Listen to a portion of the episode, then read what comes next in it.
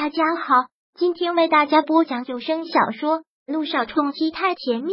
想阅读电子书，请关注微信公众号“朝会阅读”，并回复数字四即可阅读全文。第九百八十六章，不爱我也请尊重我。只是你什么？听到君向阳的这种说法，江小妍都觉得好笑。只是出了点意外，遇到了事，是就是这样。小妍，哈。萧小言真的是自嘲的笑了出来。纵然我在你心里一点地位都没有，纵然在你心里什么都比我重要，但也请你能尊重我。遇到事情不能来想办法通知我一下，不要让我像傻瓜一样被你耍，被别人笑。说完，萧小言又接着要跑开，萧小言马上又把他拉住，萧小言却很反感的狠狠的推开了他。君向阳，你给我滚开！我萧小言以后再也不需要你。就在这时，医院的急救车开进了医院。看到这个躲在值班室看热闹的医生护士们纷纷跑出去救救病人。萧小言要跑出去，可君向阳还是急忙拉住了他。不过还没等他说话，萧小言就甩开了他的手，赶紧去救你的病人，忙你的工作，不要你管我。说完，萧小言就哭着跑了出去。君向阳想追。可替他值班的李医生连忙叫住了他。君医生，正好你在，来了个重症病人，我们怕搞不定。突然来了一个重症病人，替君向阳上班的李医生也怕真出了什么事担责任。听到这句话，君向阳真是左右为难，想去追萧小言，却又走不开这里。君医生，快来帮忙！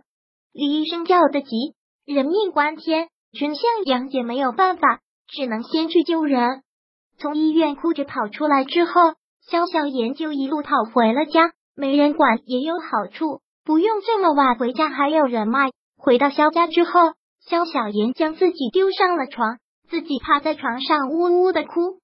这么多年了，他追君向阳这么多年，君向阳不给他面子，也不是一次两次，他也习惯了，习惯他会拒绝。习惯他会冷冷的说你真的很烦，更习惯他无奈的说肖大小姐我在工作，你能不能不要胡闹？这些都可以啊，他不想来完全可以拒绝啊，他不会伤心不会难过，不过是有点小失落。可明明不会来，又为什么会答应的那么痛快，让他那么开心？自作多情的以为这段时间他还是想他的，他还是有机会的，可结果。如果非要用这种方式让他死心，让他撞得灰头土脸，那君向阳你狠，你这次成功了，成功了。想到这儿，萧小言从口袋里掏出手机来充上电，然后开了机。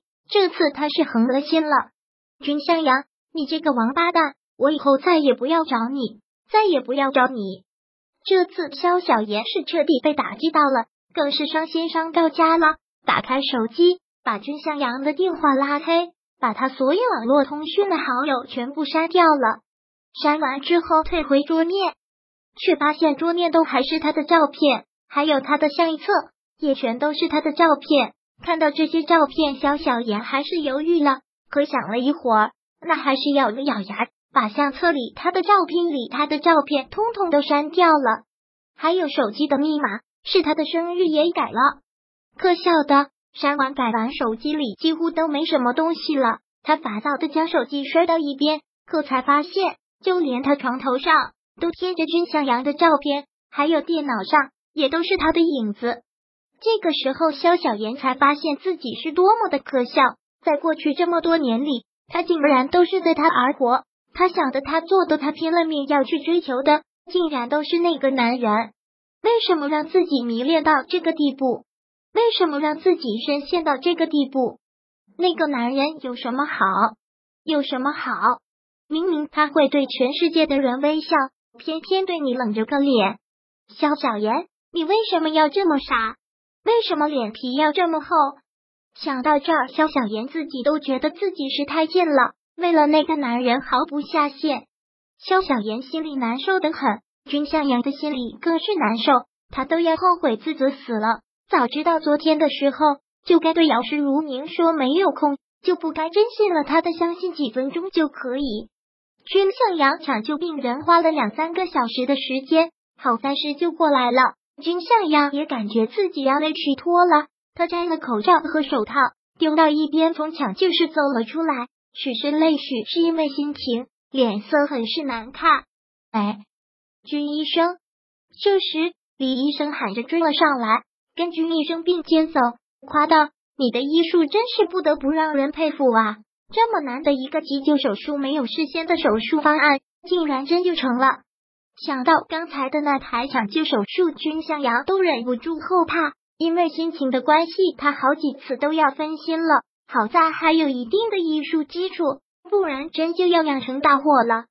对于这个问题，君向阳没有回答，也不知道了要回应什么。对了，君医生，昨晚上跟肖小姐那是怎么一回事啊？你是不是谈恋爱了，然后把她彻底的甩开了，她才那么伤心？还是你们两个谈恋爱，然后你李医生？君向阳顿无一个提醒，让他不要再乱猜下去。好，好，好，我不问，我不问。好了，我有事要先走。君向阳冷冷的说了一句，李医生忙附和道：“好，刚做了一台手术，是很累了。君医生，赶紧回去休息休息。”君向阳换了衣服，走出了医院。走出医院之后，他忙拿出手机，去给肖小妍打去了电话。这次还是提醒无法接通，不过提示音有些怪，不像是关机。那是怎么了？君向阳现在真是觉得自己罪该万死，这下可怎么办？肖小妍昨天晚上是真真的哭了一晚上，第二天起来眼睛肿的跟个小灯泡一样。但是没办法，今天还是上班的第二天，不管怎样，他都要去上班。于是为了掩饰，只能是戴着一副墨镜。柳微微今天比平常来的要早一些，因为心里担心肖小妍。想看看他今天是不是能来上班，所以就早早的到了。看肖小妍办公室的门还关着，就知道就没有来。柳微微着急的看了看时间，现在也的确还没到上班的点。没看到肖小妍来，柳微微心里一直惴惴不安的。终于是看到肖小妍来了，柳微微才大松了口气，忙迎上前喊道：“小妍，嗯，刘总监。”这次肖小妍是记住了。在这里要叫刘总监。本章播讲完毕。想阅读电子书，请关注微信公众号“朝会阅读”，并回复数字四即可阅读全文。